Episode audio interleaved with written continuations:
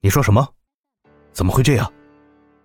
一共是四个人，我已经联系他们好久了，可是一个都联系不上。冷总，我看一定是大少爷发现了我们在他身边布置眼线。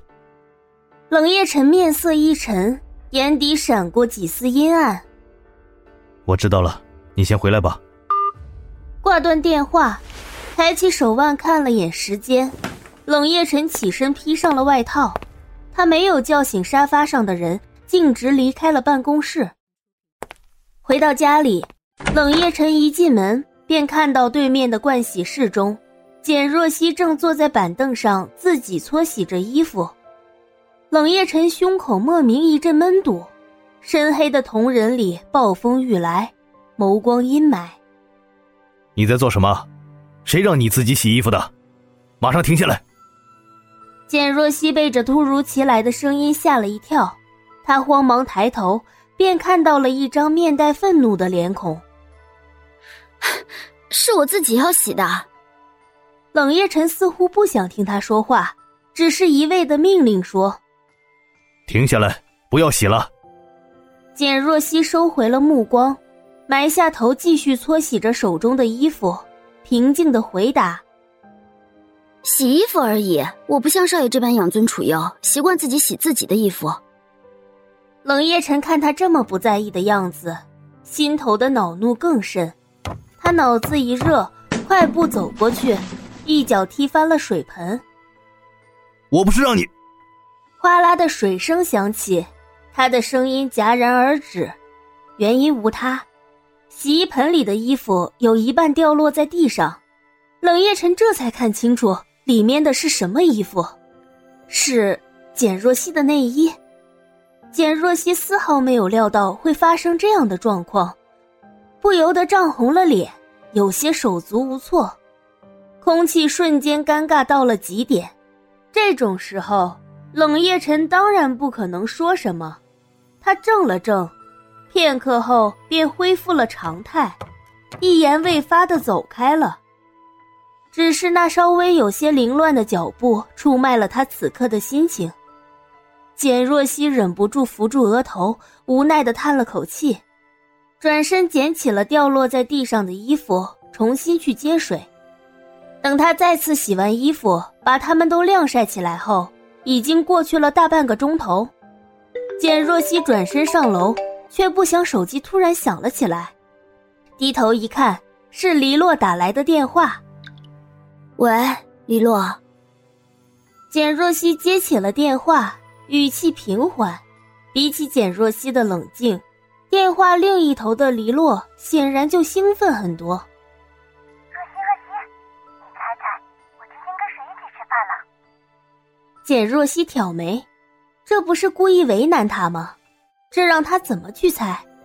不过黎洛的性子他也知道，只要他不回答，黎洛也会耐不住告诉自己的。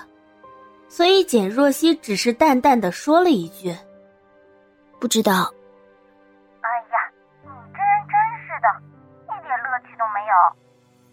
不过两秒钟才过去，他就又兴奋的开口了。若曦啊，我告诉你，我今天和木沙在一起吃饭了，怎么样？是不是感到很惊讶啊？啊，穆莎，你们怎么会在一起吃饭？听到简若曦疑问的语气，黎洛变得愈加兴奋了。你不知道，他非要缠着冷夜晨陪他吃饭，冷夜晨就拉上了李嘉诚，结果李嘉诚这个混蛋把我也带去了。看到那个女人的时候，我真是快气死了。提起这个，黎洛顿时又有些愤然，简若曦不禁觉得有些好笑。别看黎洛现在说的跟血海深仇似的，听他的语气就知道他肯定做了什么好事。果不其然，黎洛话锋一转，笑颠颠的说：“若曦，你不知道吧？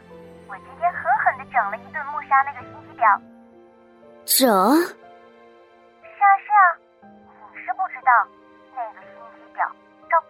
口缠着冷夜晨不放，我不过就是吃饭的时候小小的讽刺了一下他这种倒贴的行为呗。简若曦有些诧异，他心中自然是不相信的。就凭黎洛那急躁冲动的性子，怎么可能只是小小的讽刺？他说的小小讽刺，对穆莎来说，只怕不亚于是……还没等他想下去，黎洛仍旧在那头不停的说着：“他说的当场发火。他这性子也太不能忍了吧，比我还冲动。结果呢，他被全餐厅的人议论了，哈哈，简直万众瞩目哎！”想到中午的那个画面，黎洛很不厚道的笑出了声。简若曦也不禁莞尔，语气里。却又带了几丝无奈。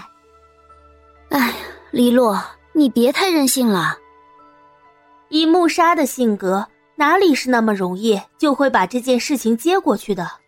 更何况，他和冷夜晨的关系。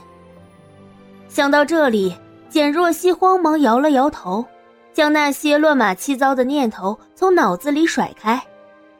黎洛本来想反驳的，但是考虑到简若曦是为了他好。只能应下了。好吧，我以后尽量不招惹他，行了吧？不过，要是那个女人非得找死往自己身边凑，那就怪不得她了。对了，若曦，你明天要不要出来啊？嘉诚说明天是大晴天，要不要出来和我一起逛街啊？黎洛兴冲冲的发出了邀请。说起来，简若曦很久都没有和他一起逛街了。这次正好两个人见面说说话，总比隔着电话交流的好。简若曦一时无言，自己现在连门都出不去，哪里能陪黎洛出去逛街？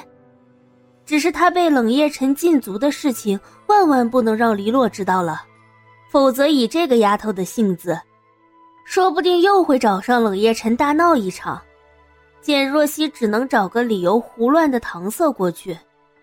那天晚上，冷夜晨没有再去找简若曦，即便是两人在楼道处打照面了，也不曾有人主动开口说话。次日一早，冷夜晨照样八点不到便去了公司，冷氏财团。冷夜晨刚刚批改完一份文件，便听到外面传来了一阵吵闹声。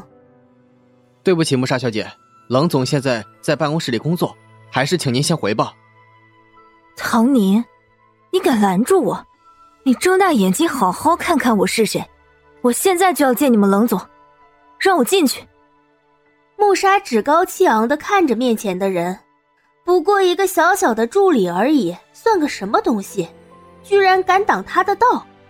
等他成了冷夫人，第一个就要让冷夜晨开除了他。唐宁左右为难，脸色也有些难看，他也不知道该怎么做。穆莎小姐和总裁的关系。